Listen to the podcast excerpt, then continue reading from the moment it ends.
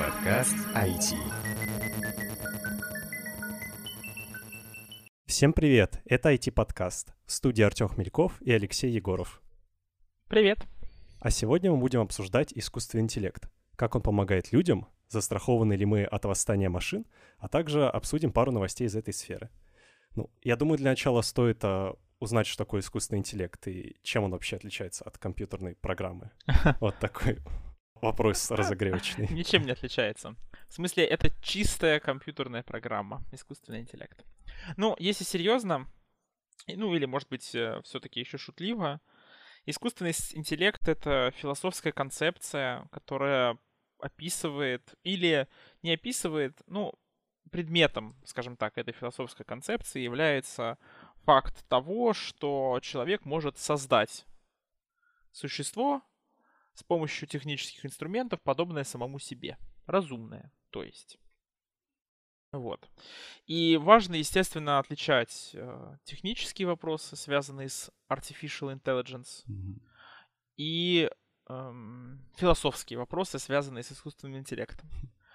Э, важно также отличить и э, понять, что с концепцией кибернетические, кон, кибернетическая концепция и философская концепция искусственного интеллекта связаны э, и появились в западном мире. Основной язык, на котором их обсуждают, это английский. А из-за этого у нас есть сложности с пониманием фраз и слов отдельных. Э, и, например, э, когда мы говорим про artificial intelligence, мы, конечно, если мы говорим на Западе об этом, то мы, конечно, не подразумеваем такой вот э, прямо искусственный-искусственный интеллект, подобный человеку. Мы понимаем стек технологий, который позволяет автоматизировать деятельность на более высоком уровне. Когда мы говорим про AI, про Artificial Intelligence. А, собственно, когда мы дальше начинаем говорить про более серьезную, опять же, искусственный интеллект в целом, то, конечно, мы переходим к uh, Machine Rebels и всяким подобным вещам, то есть к, ну, к, воста... ну, как к искусственному интеллекту, как к философской истории.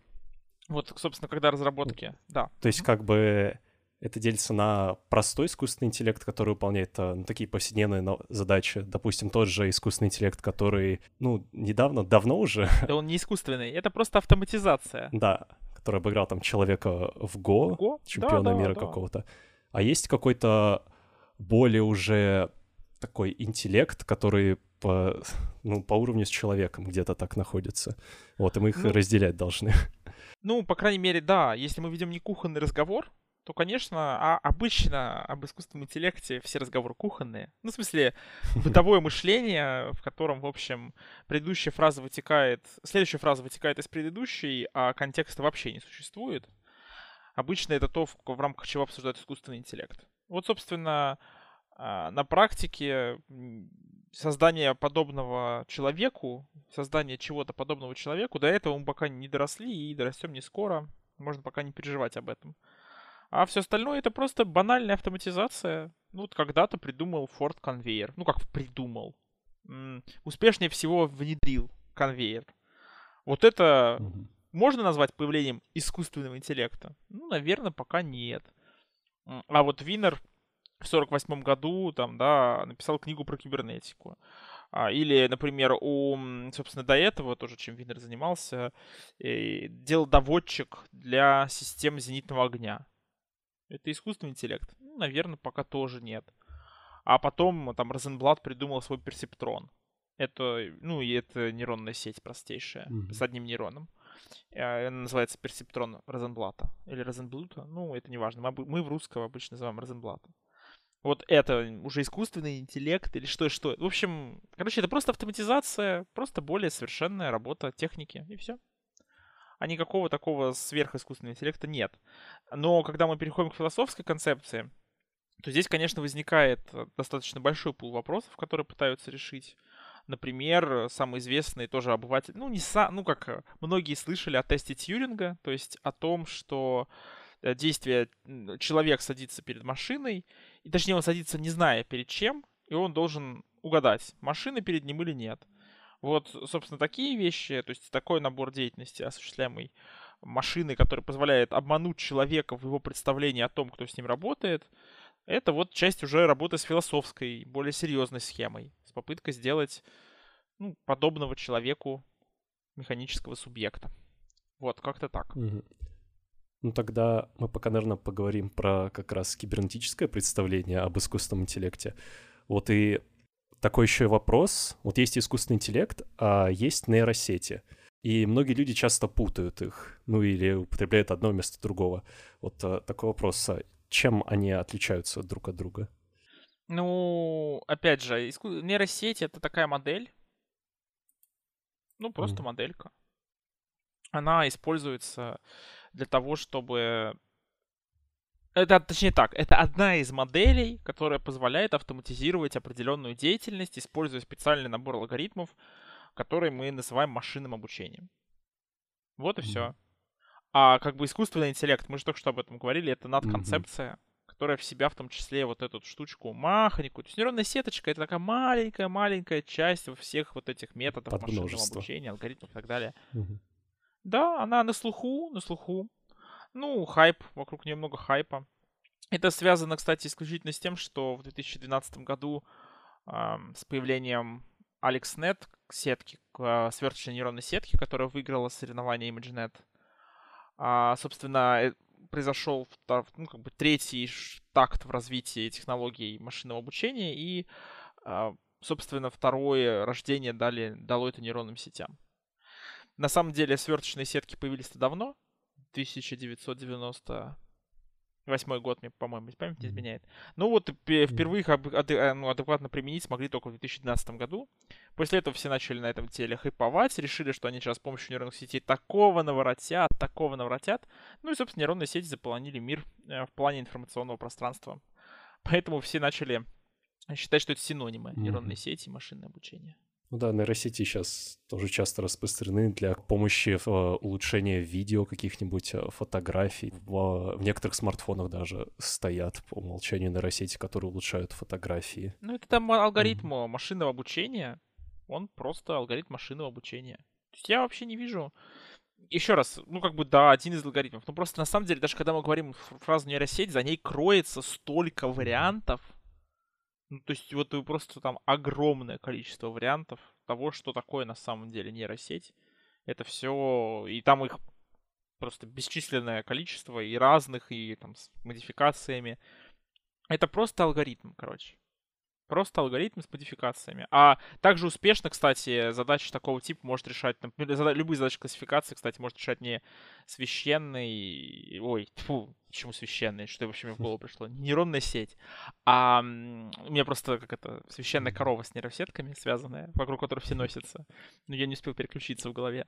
Вот, не нейросеть, а, например, случайный лес, или а, в 2017 году, в 2017-2018 году наши разработчики из Яндекса представили один из самых совершенных бустинговых алгоритмов а, в современной работе, ну, в современной вот деятельности, CatBoost, категориальный, да, за счет, и, собственно, на текущий момент времени это один из самых распространенных алгоритмов, который используется в питоне и в любых библиотеках для классификации. И вообще не нужна никакая нейронная сеть. Просто CatBoost и вперед. Угу. Вот так как-то так. То есть, а, как бы основная задача нейросетей — это упрощать жизнь, анализируя такой большой массив данных. Человек тоже как бы может этим заниматься? Нет, у них нет, подождите, вы а. ей чуть ли не миссию написали. Основная не задача нейросетей, а это как бы нейросеть это такой инструмент, как молоток. Э, вы же не можете сказать, что основная задача молотка — это упрощать жизнь, забивая гвозди. Вот э, еще раз, происходит определенная подмена в человеческом сознании — инструмент становится само, самодеятельным субъектом. Угу. Я не зря начал с угу. этого наш диалог. Давайте отделим. Никакого самодеятельного субъекта. Просто инструмент. И он служит для того, чтобы, да, обрабатывая большие массивы данных, предлагать человеку более быстро результат да. определенных простых операций. И все. Угу. Понятно. Так, такая новость появилась недавно в связи как раз с искусственным интеллектом. А, один алгоритм получил журналистскую премию. Он, э, он публикует новости и занимается написанием простых текстов в двух канадских изданиях. Это э, на сайте Хайтек я вычитал. Что вы думаете об этом? Может ли какой-нибудь, э, искусственный интеллект настолько развиться, что он сможет написать даже «Войну и мир» или другое произведение искусства, которое сможет впечатлить человека? Здесь все достаточно просто. Есть несколько философских проблем, которые имеют прямое отношение к развитию подобного типа технологий. Одна из них очень неплохо описана в э, книге «Сумма технологий» Станислава Лема. И а Станислав Лем, кстати, был действительно выдающимся философом. Я честно скажу, мне его фантастические книги не впечатляют, а вот философская сумма технологий это, конечно, мощно. Я всем советую прочитать, mm-hmm. потому что в ней описаны все проблемы современного технологического уклада. И вот он написал ее в 70-м году, прошло уже 50 лет, а проблемы, которыми, с которыми мы сталкиваемся, в общем, как один в один по его книге. Основная проблема, которая там описана, ну, одна из, это проблема смысла. Дело в том, что ни одна автоматическая система, ни один алгоритм не может наделить что-то смыслом. Mm-hmm. Поэтому, когда пишется какая-то ну, текст, еще что-то, а, основной вопрос такого действия, откуда этот, эта система, которая пишет такой текст, позаимствовала смысл. Ну, то есть, а, кто ее, как этот смысл задан, как его наделили, куда переместили. И э, вот эти смысловые, знаниевые, знаниевые буквально системы, они на текущий момент вообще не то чтобы несовершенны, они просто, в общем, никакие, тук-тук войдите. Поэтому я не против, э, опять же, хайпа вокруг такого типа вещей. Там, получила премию. Какую к черту премию? Ну, в смысле, за что? Э, за текст о чем? Я не в смысле покажите мне текст, а в смысле премию должен получить, видимо, тот человек, который стоял за всем этим, загружая конкретные данные в конкретную систему, ну или в конкретный алгоритм, таким образом, чтобы она эти тексты генерировала. И сколько текстов она сгенерировала до этого, вот еще вопрос. То есть, условно, пока... Э, хм, сделаем шаг в сторону. Это напоминает чем-то... То есть, как работала эта система на пальцах, если. Она генерирует текст. Ее читает человек, говорит, не очень, бракуем. Постоянно говорит, генерируй следующий текст и так далее, и так далее, и так далее, пока она не сгенерировала тот, который оказался нормальный. Вот так это работало. И это называется автоматическая генерация текста? Да нет, это называется «обмани дурака на 4 кулака». Э, вот. Поэтому, а то, что а, журналисты на том конце света, или где-то там вообще, в любом конце света, решили за это еще премию дать, ну, поздравляю их. Как умолить свой труд до состояния ничего? Они справились. Это критическое отношение. Я понимаю, что это критическая позиция, но я просто... Я реально описал, как эта технология работает сейчас. Она эта штука генерирует тексты, тексты, тексты, тексты, а потом просто выбирается что-то, что является вменяемым. С этой точки зрения очень близка технология, ну вот к написанному кейсу, близка технология Deepfake. Mm-hmm. Ну, они тоже, да. наверное, вы слышали. А, собственно, вокруг нее много хайпа. Это технологии, которые позволяют создать имитацию объекта, неотличимую от настоящего в рамках одного видеоролика. Вот э, такие технологии, они работают как вот, как работают э, генеративные состязательные сети, GAN. А, а, одна сеть, там две сетки нейронные, они учат друг друга. Одна сетка создает изображение, другая, mm-hmm. о, лицо, например, другая говорит, не, плохое лицо. И одна учится распознавать плохие лица, то есть она учится отличать, а, первая обучена на реальных лицах, и, точнее так, первая обучена на лицах и должна научиться создавать лица, а вторая, даже она может быть ни на чем не обучена, если честно, она может просто должна научиться. Вторая обучена на лицах и должна отличать лица от нелиц. И вот ваша одна сетка создает как, как эту кляксу, а вторая сетка говорит не лицо. И вот так продолжается, не знаю, день, два, три, четыре, пять и так далее, пока в итоге когда-нибудь эта сетка вам не создаст лицо. О, молодец. Вот так это работает. То есть это можно даже сравнить э, с такой известной концепцией, как если мы возьмем мартышку, посадим ее за печатную машинку и дадим ей очень-очень много времени, то куда-нибудь она рандомным тыканием по клавишам напишет «Войну и мир». Но при этом нужна еще какая-нибудь другая мартышка, которая будет проверять этот текст также. Да, да, да. Единственная проблема, что э, рандомным тыканием клавиш, случайным тыканием клавиш никогда не генерируется mm-hmm. смысл восприятие текста в произведении искусства и всего подобного как набор случайных факторов, к сожалению, неразумно. Назовем это так. Неразумно в буквальном смысле. То есть таким образом искусственный интеллект не построить. Ну, это, это да. Ну, это, опять же, философская история, она за границами нашего обсуждения. Ну, если бы у нас было бесконечно времени, то может, спустя долгое тыканье по разным командам, разным клавишам, то мы могли бы смогли построить искусственный интеллект таким образом. Нет, не смогли бы. Нет, mm-hmm. это принципиально невозможно. Творческий процесс, творческий процесс построения искусственного интеллекта не может быть выполнен. Он может быть либо выполнен за конечное время, конечное, либо не может быть mm-hmm. выполнен вообще. В этом как бы ну, то есть это не эволюционный процесс, вы должны просто понимать, что единственное, что может происходить в бесконечном, ну, в бесконечном режиме, это эволюция. Но технические системы не подвержены эволюции mm-hmm. и эволюционным изменениям. Потому что они упираются в законы физики, да нет, мы все, слава богу, упираемся в законы физики, надеюсь. По крайней мере, вот я сейчас сижу на полу, значит, я упираюсь... Ну, в смысле, нет, я сижу на стуле, стул стоит на полу, значит, я упираюсь в закон физики под названием гравитация. Я имею в виду, что а, они не могут отследить да. собственного развития. У них вообще не может происходить развитие у технических систем. Развитие происходит только у живых систем, которые в состоянии сами скорректировать последовательность своего, своих действий. А системы технические не могут. У них же еще раз вернемся по кругу как с курицей и яйцом. Откуда техническая система возьмет смысл? Ниоткуда, если ее кто-нибудь его не даст. А если ей кто-нибудь дал смысл, то это не эволюция, а вот просто ей кто-то дал какой-то смысл. Например, она научилась писать статьи. А дальше она не в состоянии выйти за границы своего вот этого дела и начать писать... А, нет, она, может быть, даже можно научить ее писать Льва Толстого. Вопрос, кто загрузит в нее смысл под Льва Толстого и контекст жизненный и так далее. А если мы завтра пересядем на Марс, эта система как научится писать не про Льва Толстого, а про Марс? Я не знаю, про что там этого. Господи. Да, я забыл. Известный английский писатель, писавший про Марс. Ну, неважно. Mm-hmm. Ну, Герберт Уэллс, допустим, с его «Войной миров». Вот. Ну, не будет же такого. Она не сможет это сделать. Не сможет. Смысл не поменяется. Вот пока и если, и всегда этот смысл ну, не будет появляться, то а, никакого, никакой эволюции у системы не будет.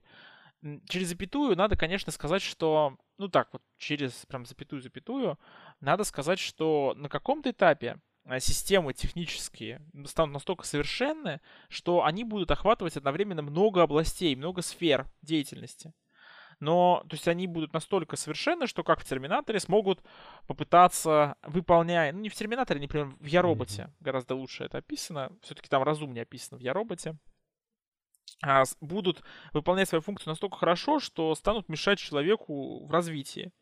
Да, и этот кризис неизбежен. Вот такого типа кризис неизбежен.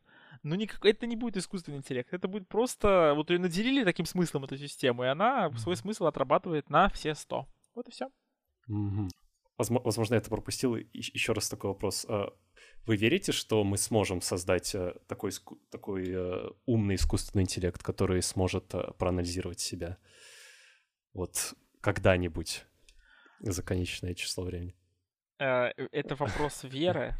Эм, это не вопрос веры. И мы не готовы к такому разговору с вами и вообще с большинством. Это вопрос теологии. Mm-hmm. Ну, то есть это вопрос веры, но не в том смысле, в котором... В, то есть в прямом смысле. То есть не в том смысле, в котором вы используете слово «вера», да? В том смысле, в котором вера рассматривается теологически. Mm-hmm. Но даже не впрямую вера, э, как, не в этом дело. А, это вопрос, который перефразируется так. Может ли человек быть равен Богу? И, естественно, в таком духе этот вопрос, а, не признается ни одним программистом, просто Потому что, ну, какой, причем это здесь? Мы тут это, а, да, какой там бог? А Б, если разговаривать о, если говорить теологически и совершенно серьезно, то человек не может быть равен Богу. То есть мы не можем создать полностью живой mm-hmm. вид. Можем ли мы создать систему, которая будет, ну, как бы, ремонтировать сама себя, понимать, что у нее проблемы, еще что Да, но это не будет вот это не так, это не так абсолютно, как вы, мы в голове это держим. Это будет просто техническая система. Еще раз, ну, молоток. Может ли молоток осознать себя? Нет. Почему мы не задаем этого? Почему мы реально не думаем о том, что молоток может развиться как-нибудь, если к нему прикрепить чуть больше чего-нибудь и, и даже написать в него программный код, он станет умнее? Да не станет. С чего? Это молоток. А вот когда дело касается нейронных сетей, говорю я с придыханием, хотя звучит как-то пафосно, а я специально так сказал, будем считать, вот тогда все, конечно, переворачивается с ног на голову. Но молоток же мы не можем развивать, в привычном смысле можем его только улучшать. Как это? Он же не может сам А подождите, а вот именно, да, да. Подождите, да. А что, кто сказал, кто хорошо, а кто назвал вот это, ладно, копнем в другую сторону. А машин learning это обучение? Нет, education mm. это обучение в русском языке. О, ну, в смысле, в английском, mm-hmm. простите. Learning и тренинг, по сути, тренинг и learning, это вот это синонимы, ближайшие. А education это совершенно по-другому. И мы учим в университете, наш процесс обучения в университете это education. А мы почему-то, или там в школе, еще что-то, но не ленинг. Ленинг это один урок. Ну, прийти послушать урок по математике. Вот это я, вы, вот я выучил что-то. Это вот так звучит на русском языке. А, да, I, I learned something. А мы почему-то, как бы, я стал образованным. Нет, мы машинную систему учим чему-то. Просто ленинг, просто teach она не получает А-а-а. картину мира, она ничего не получает, она становится educated. То есть как бы мы ее обучаем, а не она сама обучается. Конечно. Теперь, ну, теперь понятно. Да, это еще. Конечно, она сама не обучается. Еще раз, конечно, это мы обучаем. В том контексте, в котором создан алгоритм, даны на вход данные, и она такая, оп-оп-оп, этот алгоритм прогоняет, пока не добивается определенного совершенства в результатах. Все. Теперь понятно. А мы не можем просто взять и объединить а, все, все такие ну, искусственные интеллекты, которые могут там выиграть человека в Go, могут а, создать, а, не знаю, мебель, водить машину тоже. Мы можем их все объединить в один большой искусственный интеллект, который для каждой задачи будет а, искать а, там, в своем массиве алгоритмов свое решение и для каждой подбирать это. Может ли это считаться таким более таким искусственным интеллектом, о котором мы говорим, на более высшем уровне? Или это все равно будет просто такой большой центр задач? Ну, можно ли в ящик с инструментами сложить отвертку, молоток, а, не знаю, что там еще, дре... шуповерт, например, дрель, гвозди, ну, гвозди тоже нужны, там, болты. Вот у меня тут стоит такой, да, недалеко. Или вот у меня вообще набор отверток под рукой. В нем написано 31, на, 31 один вариант э, насадки. Ну, от этого это что стало? Что это, это отвертка, она, она же осталась отверткой. Ничего не поменялось, она все еще отвертка. Она очень хорошая отвертка. Мне очень нравится, что в ней 31 насадка, но это отвертка. То же самое и про э, конкатенацию нейронных сетей. Или, ну хорошо, даже если мы скажем, что это ассемблирование, ну, mm-hmm. в смысле ан- ансамблирование, ансамбли, то, ну хорошо, ансамбль нейронных сетей способен решить несколько, много там разных задач. А, и, и ну, в смысле, и, и мне это он зачем? Или, хорошо, он мне зачем-то нужен. Вот я его для этого и буду использовать. Ну, то есть, если для чего наделите нужен? этот э, набор инструментов, как вы сказали, человеком, который может их подбирать, то, может тогда это станет полноценным интеллектом. Да, да, да. Это вы совершенно правы. И более того, за за как бы каждым искусственным интеллектом, по сути, и стоит вполне себе реальный человек. И захват, захват мира искусственным интеллектом, это просто захват человеком чего-то, ну, например, мира с помощью такого инструмента, mm-hmm. отвертки, как искусственный интеллект. Мне все-таки не, не унимает этот мысль о том, что умный искусственный интеллект, как вы сказали, такое философское понятие для него ну, мы, мы не сможем оставить, потому что мы не боги. Вот если подойти к этому с биологической точки зрения, ведь э, по сути мысли это же сигналы в наших нейронах. Можем ли мы как-то закодировать так наши мысли, ну, конечно, мы сейчас это не сможем сделать, там потребуется вообще очень много вычислительных мощностей на это. Сможем ли так мы закодировать все наши нейроны э, в голове, что это будет полноценный мозг? А теперь вопрос к вам. Да, да, э, вопрос серьезный, кстати. Если предположить, что человек — это исключительно набор биологических компонент, сконструированных определенным образом, то да, это возможно. Но так как лично я не отношусь к категории людей, которые считают человека настолько убогим, то нет. Пока мы не знаем, что находится там, ну, в смысле, что такое человек до конца, никакого человека сконструировать невозможно. Ну, просто невозможно. Да, да мы даже мозг, что такое мозг и так далее. Mm-hmm. Да мы ничего не знаем про этот мозг и про его э, содержание, про его... Ну, больше, чтобы было понятно, вот а, значительная часть времени, сколько исследует мозг и ну, понимает, что такое нейроны и что-то еще, воспринималась эта вся история как а, то, что вся основная информация хранится в нейронах. Ну, ну за счет нейронов хранится. А в общем-то, по-моему, сколько? Ну, не очень давно, лет 5-6 назад, выяснилось, что значительная часть информации, и гораздо большая, похоже, хранится в аксионах. Аксионы — это отростки mm-hmm. нейронов. Вот и все дела. Вот 6 лет назад мы поняли, что не в нейронах счастье. То есть у нас пока недостаточно данных, такой общий ответ. Про мозг? Да их не будет Но... никогда достаточно. Еще раз, воспроизведение мозга э, как биологического объекта — это одно. Я вас серьезно спрашиваю, ну, в смысле, прям говорю.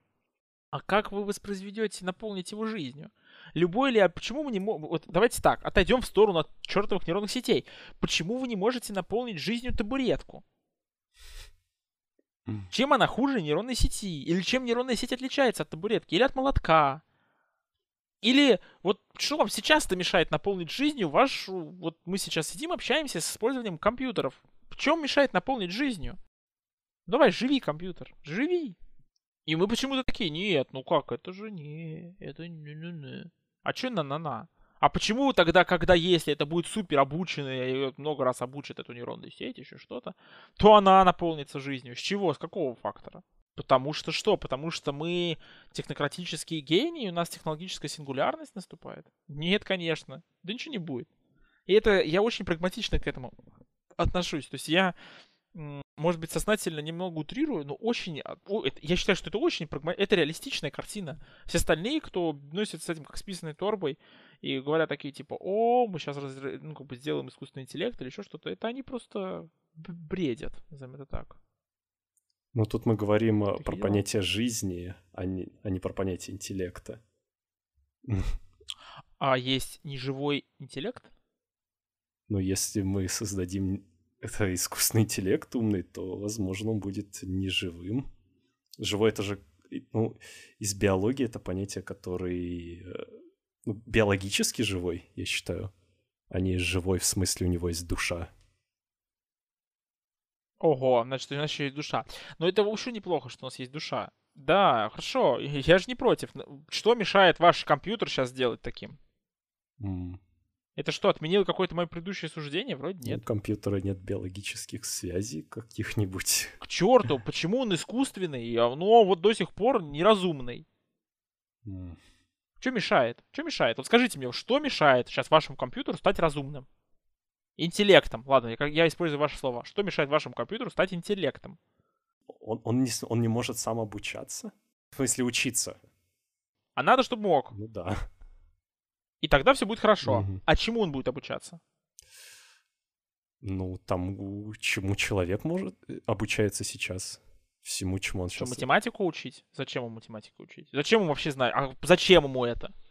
Ну, наверное, чтобы стать умнее. А у него что, есть какие-то интенции ну, и намерения? Ну да, у него нет никаких Мотивация? намерений, ни, никаких моральных норм, всего такого. Но мы же можем наделить его ими. Как? А еще, если вы обратите внимание, то определенное количество лет назад моральные нормы были совершенно другие. Да, и в будущем будут другие. Как компьютер будет менять их? Вот смотрите, вот этот набор вопросов, я еще раз говорю, носит философский характер. Никакого отношения mm-hmm. к современной реальности и к современным проблемам он вообще просто не имеет. Просто вообще. Ну, я вот серьезно говорю, никакого. Это такая дискуссия на поговорить, поболтать, пофантазировать. Но, как бы, ничего за этим на момент времени вообще нет. Потому что ни на один из этих ответов, вопросов, ни на один из этих вопросов ответов нет. Ни на один, вот я сейчас вам задаю, никто как бы их просто не имеет. Согласен. Зачем такая штука? Для чего они нужна? Это было бы прикольно. Ну, это максимум. Just for fun, как говорится. А как она будет существовать? А что будет, если от нее отключат электричество? Ну, в общем, Очень умная система, которая ничего не может сделать, потому что от нее отрубили ток. Ура! Ну... Как человек без интернета. Относительно того, чем она будет заниматься, если, если мы сможем создать такую систему, которая может сама учиться, то она может... Чему учиться? Но... Вы пропускаете этот вопрос. Вы игнорируете вопрос, чему учиться. Жизни? Ну и все, мы пошли по кругу. Да, учиться жизни.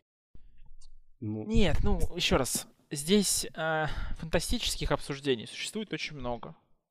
Но вот эта дискуссия о создании объекта искусственной природы, который может учиться жизни, носит теологический ну, характер. Да, согласен. И в этой дискуссии опираться на технические или технологические вопросы бесполезно. И, ну, то есть это можно, но для этого мы должны быть совершенно по-другому оснащены другими инструментами. Но если вы оснащены, то такую беседу вести, конечно, можно. Но мне кажется, я честно признаюсь, я не оснащен. То есть мы ушли в теологию и философию. Да мы даже к ней не подошли. Нет, к теологии мы даже не подошли, не перегибайте. На философскую историю мы попытались запрыгнуть, но основной вопрос, что философия невозможна без обсуждения источников, обсуждения проблем... ну, проблематизацию и многие такие вещи ну, ну, методологические. Ну и, опять же, это не к IT-подкастам. Можно тогда поговорить о том, что и умеет сейчас, чего он добился. Ну, что, искусственный интеллект? Искусственный интеллект умеет сейчас что-то?